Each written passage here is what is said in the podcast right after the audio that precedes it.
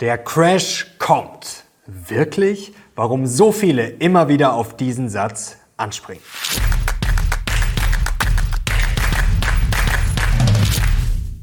Servus Leute und herzlich willkommen in einem brandneuen Video auf meinem Kanal. Mein Name ist Mario Lochner und heute nehmen wir die Crash-Propheten und ihre Masche mal kritisch und wissenschaftlich unter die Lupe. Heute kommen fünf Gründe, ja, warum wir alle immer wieder auf Crash-Propheten reinfallen. Bevor wir durchstarten, ein kurzes Statement und ich will in gewisser Weise eine Lanze für die Crash-Propheten brechen, denn es ist immer sehr schwierig, wenn man dann Leute quasi in so eine Ecke stellt und sagt, ja, der ist jetzt Crash-Prophet und alles, was er sagt, ist falsch. Das ist natürlich vollkommener Unsinn. Ich finde es wichtig, ihnen zuzuhören und sie haben teilweise auch gute Gedanken. Sie haben teilweise natürlich auch recht mit ihren Aussagen und wir sollten eins vermeiden. Blenden wir mal kurz hier diese Grafik ein, ja, dieses Ad hominem-Problem, dass wir sagen, ja, hier wir kümmern uns nur um die Person und nicht um das, was sie sagt. Und ich versuche heute jetzt auch nicht irgendwie Bashing oder auf die Person draufzuhauen, sondern hier, ich versuche es so weit oben wie möglich, nämlich die zentralen Punkte zu widerlegen und ja, einfach mal das Storytelling und die Begründungen der Crash-Propheten ja so ein bisschen auseinanderzunehmen und wirklich rational zu argumentieren. Und jetzt kommen wir gleich zum ersten Grund, ja, warum die Crash-Masche dann doch immer wieder zieht und verfängt. Die Crash-Propheten treffen nämlich einen empfindlichen Nerv her in unserem Gehirn sozusagen. Bestes Beispiel sind ja immer gewisse Muster und wie hier von Michael Burry, der das ja sehr gerne macht, ist jetzt hier nur ein Beispiel, ja, dass man eben schaut, ja, was ist da früher passiert im Chart und könnte das jetzt vielleicht wieder so passieren? Und was steckt da jetzt konkret dahinter? Es geht um das Erkennen von Mustern. Und jetzt kann man natürlich sagen, ja, solche Muster sind Schwachsinn an der Börse, aber man muss ja erstmal verstehen, was in unserem Gehirn passiert. Wir Menschen suchen den ganzen Tag nach Erklärungen. Eigentlich praktisch für alles. Man könnte sagen, unser Gehirn ist eine Bedeutungsmaschine und sehr schön auseinandergenommen hat das der Wissenschaftshistoriker Michael Shermer in seinem Buch How We Believe. Und er erklärt das darin sehr schön anhand von Glaubenssystemen. Und jetzt müssen wir mal ein bisschen zurückgehen in der Geschichte, mal ins Mittelalter, versetzen wir uns mal da hinein. Und damals, ja, da waren eben sehr viele Menschen nicht so gebildet, weil sie einfach keinen Zugang zu Bildung hatten. Das war natürlich dann nur dem Klerus oder Adel oder der Elite sozusagen vorbehalten. Und dann musste man sich die Welt ja irgendwie erklären. Also wenn jetzt jemand gestorben ist, wenn jemand krank geworden ist, ähm, dann hat man natürlich geschaut, okay, wie standen die Sterne, hat vielleicht ein Wolf geheult und man hat dann natürlich eher an Hexen und Co. geglaubt, denn man musste sich die Welt ja irgendwie erklären und da war jetzt vielleicht noch nicht Mathematik die Erklärung, ja, sondern vielleicht eher manchmal etwas irrationale Dinge. Das hat sich da natürlich im Laufe der Zeit geändert. Die Wissenschaft hat natürlich da viel beseitigt oder zurechtgerückt und heute sind wir natürlich ja deutlich aufgeklärter. Die Frage ist nur, ja, sind wir heute deutlich rationaler? Das verneint Michael Schirmer und sagt, wir wurden zwar nicht in einer prähistorischen Zeit geboren, aber unser Geist in jener Zeit konstruiert und wir ticken weitgehend so, wie wir während der Menschheitsgeschichte getickt haben.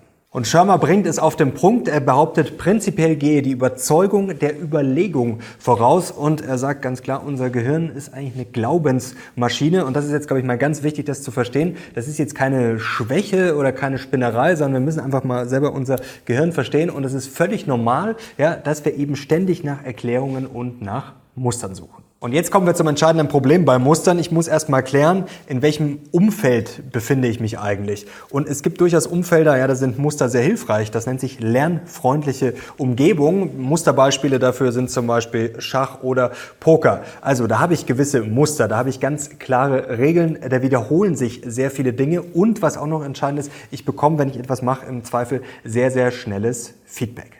Wie können Muster jetzt beim Schach zum Beispiel konkret weiterhelfen? Das schauen wir uns mal anhand eines Beispiels an, anhand einer Netflix-Serie, das Damen-Gambit. Blicken wir mal drauf. Das ist hier Beth Harmon, eine sehr talentierte Schachspielerin und die hat, man kann es Halluzinationen nennen oder Eingebungen. Äh, hier sehen wir es im zweiten Bild. Ja, die sieht nämlich dann oft irgendwie an der Decke Schachfiguren, weil sie sich das quasi so eingeprägt hat. Und ja, sie hat halt offenbar ein sehr gutes Gedächtnis. Und in diesem Umfeld ist das natürlich sehr, sehr gut, wie gesagt, weil die Muster wiederkehren und ihr das dabei hilft, dann alles gedanklich durchzuspielen und dann am Ende zu gewinnen. Jetzt gibt es lernfreundliche Umgebung, also muss es auch lernunfreundliche Umgebung geben. Und ihr könnt euch schon denken, es ist natürlich die Börse, die lernunfreundliche Umgebung. Es handelt sich nämlich um ein nicht triviales System, sehen wir hier eingeblendet. Wenn A passiert, sagen wir mal eine Zinserhöhung zum Beispiel, das ist mal ein ganz simples Beispiel, dann wandert die ins System, dann wird da gearbeitet, es gibt ja auch sehr viele Marktteilnehmer und dann kommt am Ende vielleicht B raus, vielleicht C oder vielleicht D oder XY, man weiß es nicht genau. Und Daniel Kahnemann und Gary Klein, die haben 2009 mal untersucht, ja, ob Spezialisten mit zunehmender Erfahrung besser werden oder nicht. Und ja, sie werden besser in lernfreundlichen Umgebungen, eben zum Beispiel Schach- oder Pokerspieler. Aber ja, zunehmende Erfahrung helfe nicht dabei, politische oder finanzielle Trends besser zu erkennen. Und jetzt kommen wir schon zum zweiten Grund und der nennt sich Physics Envy, also der sogenannte Physikneid. Jetzt wird sich der eine oder andere fragen, wie soll man denn auf Physik neidisch sein? Also ich war auch nicht neidisch auf Physik, ich war nämlich in der Schule auch nicht so wirklich gut, aber darum geht's jetzt nicht. Ich lese es euch mal vor. Der Begriff Physikneid wird verwendet, um das moderne Schreiben und die Forschung von Akademikern zu kritisieren, die in Bereichen wie weicheren Wissenschaften, wie zum Beispiel Geisteswissenschaften und Betriebswirtschaftslehre unterwegs sind. Das klingt jetzt ein bisschen hochgestochen, also eigentlich geht's ganz einfach gesagt darum, man ist neidisch darauf, ja, dass man eben in der Physik alles in einfache Formeln pressen kann und das ist ja bei anderen Bereichen nicht so einfach.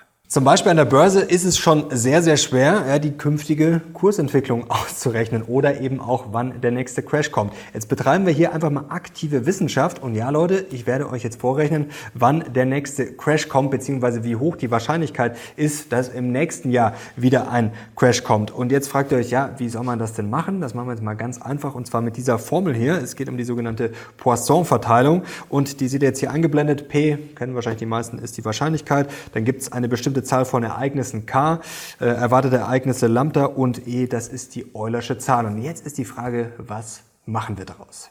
Wir stellen das Ganze jetzt erstmal um und rechnen aus, ja, wie wahrscheinlich es ist, dass ein Crash nicht kommt. Dann wird es nämlich schon einfacher. Und zwar setzen wir jetzt K einfach null, also kein Ereignis, also kein Crash. Und dann sieht die Formel auf einmal relativ einfach aus. Und zwar P ist gleich äh, E hoch minus Lambda. Und jetzt ist die Frage natürlich, was setzen wir da ein. Und da habe ich euch jetzt mal die Crash-Historie seit 1900 mitgebracht. Können wir einblenden, da sind jetzt sämtliche Crashes aufgelistet. Also jetzt hätten wir mal, wenn wir das zusammenfassen, in 122 Jahren hätten wir jetzt 18 Crash-Ereignisse. Jetzt sind wir eigentlich schon relativ weit. Jetzt nehmen wir wieder unsere Formel und jetzt teilen wir erstmal die 18 Crash-Ereignisse durch die 122 Jahre und kommen dann auf einen Wert von 0,15. Dann setzen wir das ein. P ist gleich E hoch minus 0,15 und dann kommt eine Wahrscheinlichkeit von 86 Prozent raus. Nicht für den Crash, sondern wir haben gesagt, kein Crash-Ereignis. Also man kann jetzt sagen, seit 1900 in 86 Prozent der Jahre, der Fälle sozusagen, gab es keinen Crash. Jetzt wollen wir das Ganze noch ein bisschen verfeinern. Erstens gehen wir ein bisschen weiter zurück und zwar bis 1871 und zweitens schauen wir uns alle Rücksätze an, die mehr als 20 Prozent waren. Blenden wir das hier mal ein und da seht ihr, da gibt es natürlich einige und das ist jetzt hier auch aufgelistet, wie lange es gedauert hat. Und jetzt wollen wir das Ganze mal richtig pessimistisch betrachten, destruktiv und sagen nicht nur, okay, es war ein Ereignis, ein Jahr, sondern ich muss ja fairerweise dann auch sagen, okay, ein Crash hat dann vielleicht auch mal zwei, drei, vier Jahre gedauert und dann nehmen wir einfach die negativen Jahre noch mit. Und dann kommen wir jetzt quasi wenn man mal sagt, schlechte Jahre an der Börse, richtig schlechte, da kommen wir auf 36. Da sind natürlich jetzt die neuen Crashes auch schon mitgezählt, also dann 2020 und 2022.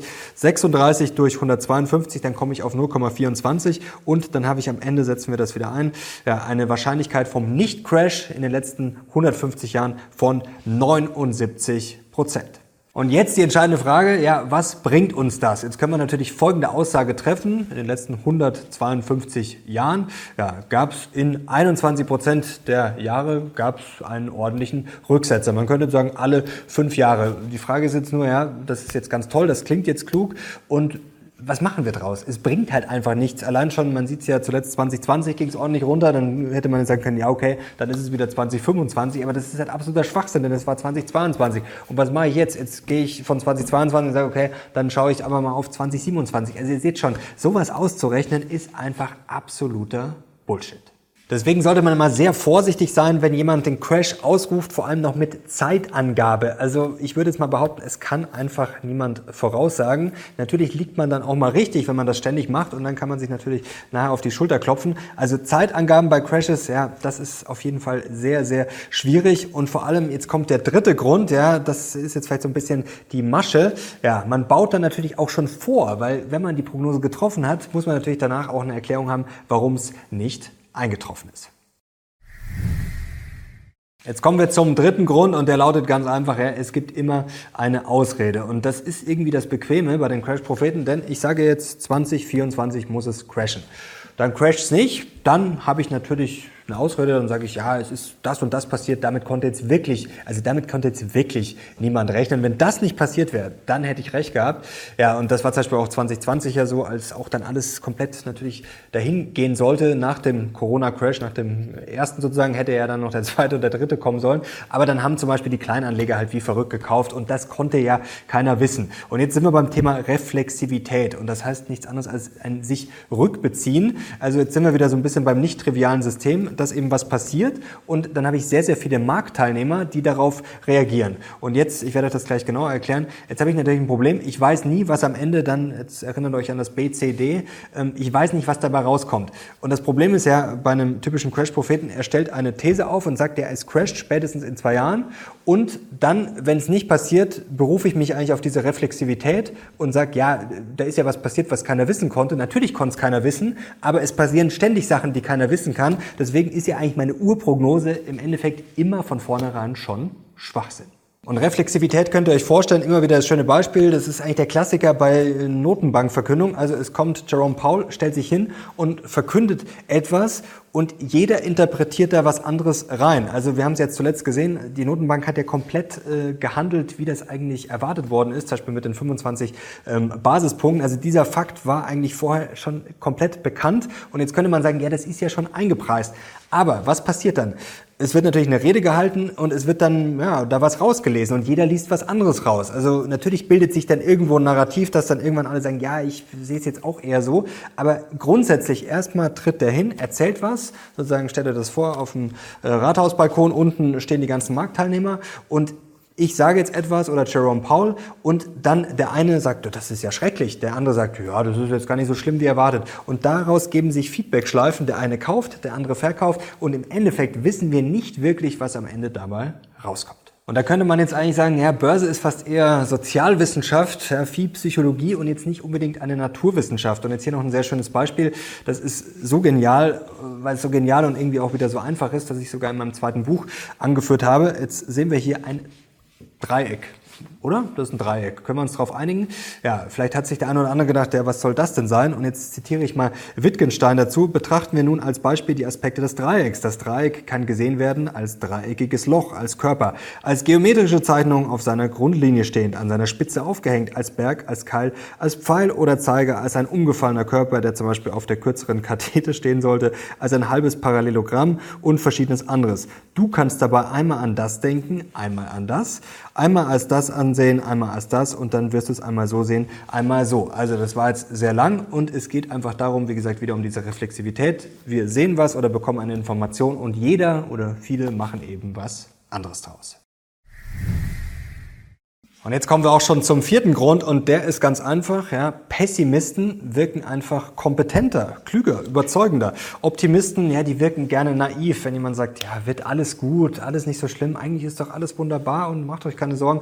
Ja, dann wirkt das naiv und wenn man sagt, ja, es wird richtig gut, dann wirkt das vielleicht schon eher so, als wenn man in einem Verkaufsgespräch, als würde da jemand was pushen wollen, was hat er denn genau vor? Und wenn jemand dagegen pessimistisch ist und warnt erstmal, ja, dann höre ich ihm zu, dann denke ich, ja, der weiß vielleicht mehr, der ist gut informiert der hat sich Gedanken gemacht, der fällt nicht einfach nur auf dieses, ja, auf diese Leier, auf dieses Schöngerede rein. Und das ist jetzt nicht nur eine These von mir, da gibt es auch Studien dazu. Zum Beispiel belegen die, dass kritische Literaturkritiken auf besseres Feedback stoßen als positive. Zum Beispiel äh, gibt es hier was von Harvard-Psychologin Theresa Amabile, die hat das untersucht und Probanden bewerteten den kritischen Text 14 Prozent intelligenter und räumten ihm 16 Prozent mehr literarisches Urteilsvermögen zu.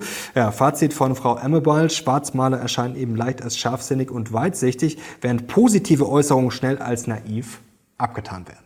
Und Pessimisten werden im Zweifel nicht nur ernster genommen, sondern sie verkaufen sich halt auch besser. Und jetzt äh, kein Missverständnis. Also ich plädiere jetzt nicht dafür, jeden Pessimisten äh, schlecht zu reden und zu sagen, der hat eh Unrecht. Darum geht's nicht. Man muss sich nur fragen, gerade an der Börse, ja, ob ich jetzt, wenn ich einen langfristigen Ansatz vor allem fahre, ja, ob ich dann eher mit den Optimisten gehe oder mit den Pessimisten. Und ein Optimist, was ist das eigentlich? Ein Optimist sagt eigentlich nur, ja, dass seine These ist, dass man langfristig Probleme lösen kann. Ein Optimist ist keiner, der sagt, ja, es ist alles toll toll, ähm, sondern der sieht schon die Probleme. Der weiß auch, dass es zwischendurch holprig wird, aber er hat eben die These, dass es dann doch gelöst wird und dass es langfristig gut wird. Aber wie gesagt, das ist natürlich relativ langweilig, deswegen verkauft sich Pessimismus besser und da schauen wir uns jetzt mal ein sehr, sehr schönes Beispiel an. Und zwar von einer ganz düsteren Vision und das war jetzt keine Spinnerei in irgendeinem Verschwörungsblatt, sondern das wurde abgedruckt im Wall Street Journal und zwar 2010. Und zwar ein Politologe, ein russischer, ein Professor namens Igor Panarin hat da ja, einen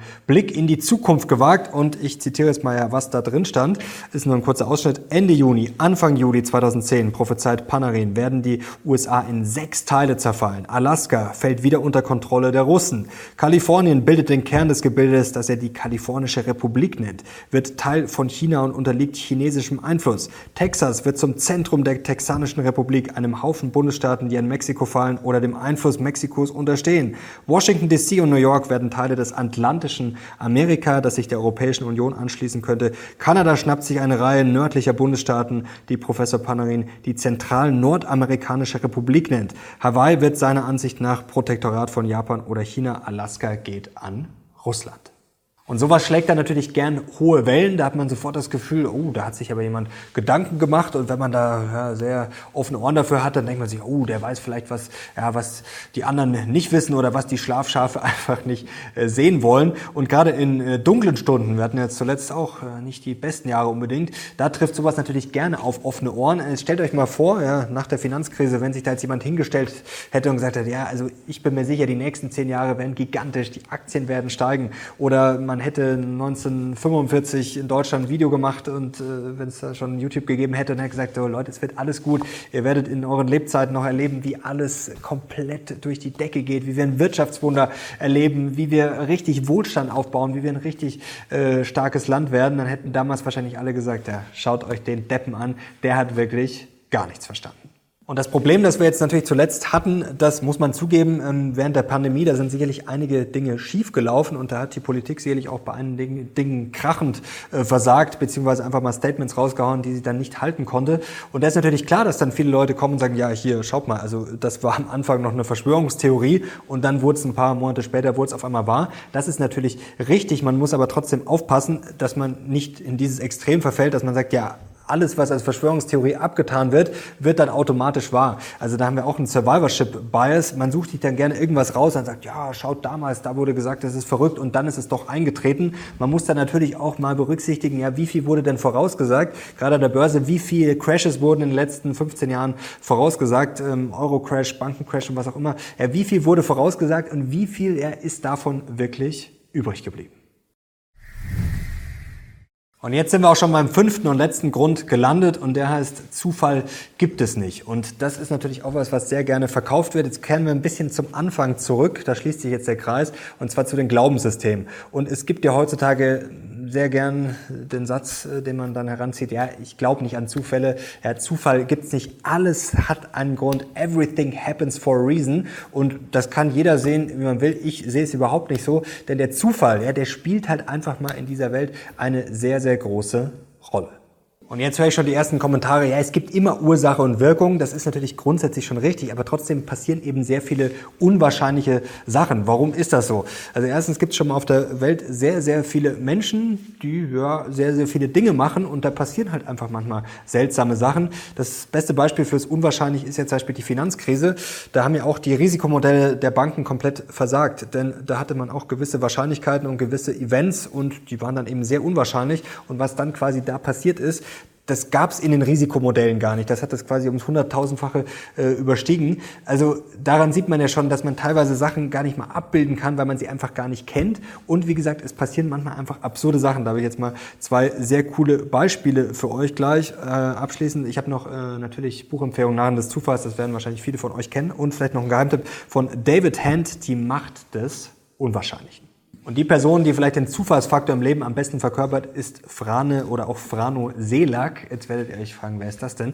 Den kennt man eigentlich nicht, der ist aber bekannt geworden, weil ihm wirklich sehr, sehr viele ja, außergewöhnliche Dinge passiert sind. Einfach mal äh, googeln oder ich kann euch auch äh, drunter was äh, verlinken. Da gibt's auch äh, Videos dazu und das glaubt man einfach nicht. Auch wenn ihr es seht, das ist so absurd. Also dem ist wirklich alles Mögliche passiert. Der ist mit dem Flugzeug abgestürzt, der ist äh, von Brücken gefallen, der wurde angefahren, überfahren, äh, ist irgendwie äh, mit dem Auto eine Klippe runter, äh, Explosion. Also dem ist wirklich zigfach äh, komplett absurde Dinge, was schon normalen Menschen halt äh, nicht einmal passiert. In zigfacher Ausführung, ihm ist quasi nie was passiert. Und dann hat er am Ende, als er ziemlich alt war, hat er auch noch im Lotto gewonnen. Ja, verrückte Geschichte, ja, ist tatsächlich wahr, einfach mal nachschauen. Ja, die Geschichte von Herrn Selak, die hat mich so begeistert, dass ich die sogar in meinem zweiten Buch untergebracht habe. Jetzt habe ich das Buch heute schon zum zweiten Mal erwähnt. Wenn euch das interessieren sollte, jetzt kann ich ja mal Werbung machen, dann findet ihr den Link dazu unten in der Videobeschreibung. Warum hat mir das niemand früher über Geld verraten? Jetzt gibt's aber noch zum Abschluss eine spannende Geschichte und die ist eigentlich ja fast noch irrer. Und die dreht sich um Anthony Hopkins. Wer die Geschichte kennt, schreibt es gerne mal in die Kommentare. Und auch wenn euch das Video gefallen sollte, gerne auch liken, wenn ihr ja, mehr von solchem Stoff sehen wollt. Und wenn ihr Leute kennt, die anfällig für Crash-Propheten sind, dann gerne auch den, das Video mal schicken und teilen ja, für eine gewisse Aufklärung. Und wie gesagt, wir brauchen die Probleme, die es gibt, nicht schönreden oder ausblenden. Aber ein Optimist, ja, der denkt halt langfristig ja, in Lösungen und nicht nur in Problemen. Und beim Investieren ist das für mich nach wie vor ja, der beste Case. Und jetzt kommen wir zu Anthony Anthony Hopkins, 1972. Das ist jetzt wirklich abschließend, glaube ich, noch eine Hammergeschichte. Da sollte ähm, die Hauptrolle in einem Film spielen und der Film basiert auf dem Roman äh, oder basierte auf dem Roman Das Mädchen von Petrovka. Also wollte sich diesen Roman in London besorgen, hat alle Buchläden abgeklappert, hat aber dieses Buch nicht gefunden. Und jetzt wird's schon absurd. Was passiert an der U-Bahn-Station Leicester Square? Ja, sieht er da ein Buch liegen. Was war das? Ja, ihr könnt es euch schon vorstellen, es war das Mädchen von Petrovka. Das klingt jetzt schon super cheesy und man denkt sich, das kann doch nicht stimmen. Aber es wird noch absurder und zwar hat er nach den Dreharbeiten dann den Autor des Romans, und zwar heißt er George Fiver, kennengelernt. Ähm, und der klagte darüber, dass er ja, mal ein Exemplar hatte. Das hat er einem Freund geliehen und der hatte das verschlammt. Ja, und jetzt ratet mal, was das für ein Exemplar war, das Anthony Hopkins da gefunden hat. Ja, ihr könnt es euch denken. Also ihr seht mal, die Welt ist so absurd, dass man sich einfach nicht ausmalen kann. Und jetzt kommen wir zum Fazit. Ja, man muss halt eines sagen, der Weltuntergang ja, ist eines der ältesten Geschäftsmodelle der Welt. Solange es die Welt gibt, gab es auch schon immer Weltuntergangsfantasien. Früher sehr viel Religiöses natürlich, aber es gab auch schon 1830 zum Beispiel einen ganz bekannten Roman von Robert Southey. Der hat da auch den Untergang heraufbeschworen. Danach ging es steil bergauf, nicht bergab. Also ein sehr altes Geschäftsmodell, was heute immer noch funktioniert und was auch in Zukunft wahrscheinlich funktionieren wird. Und wie gesagt, ähm, ich will nicht erreichen damit, dass man sagt, ja, die haben alle Unrecht und wir hören uns das gar nicht an. Es ist wichtig, sich das anzuhören. Es ist, glaube ich, einfach nur wichtig, immer sich zu fragen, was, ja, was ist mein Investment Case und wie sehr und wie gut kann man das alles in Frage stellen. Und es ist natürlich dann auch immer mit Vorsicht zu genießen. Und das würde ich gerne mit einem Zitat von Voltaire schließen. Zweifel sind unbequem, aber Gewissheit ist absurd. Und man muss natürlich auch immer seine eigenen ja, Thesen hinterfragen. Ich bedanke mich bei euch fürs Zuschauen. Ich hoffe, euch hat's gefallen und ich kriege einen Daumen nach oben und ich bin jetzt raus. Ciao. Bis zum nächsten Mal.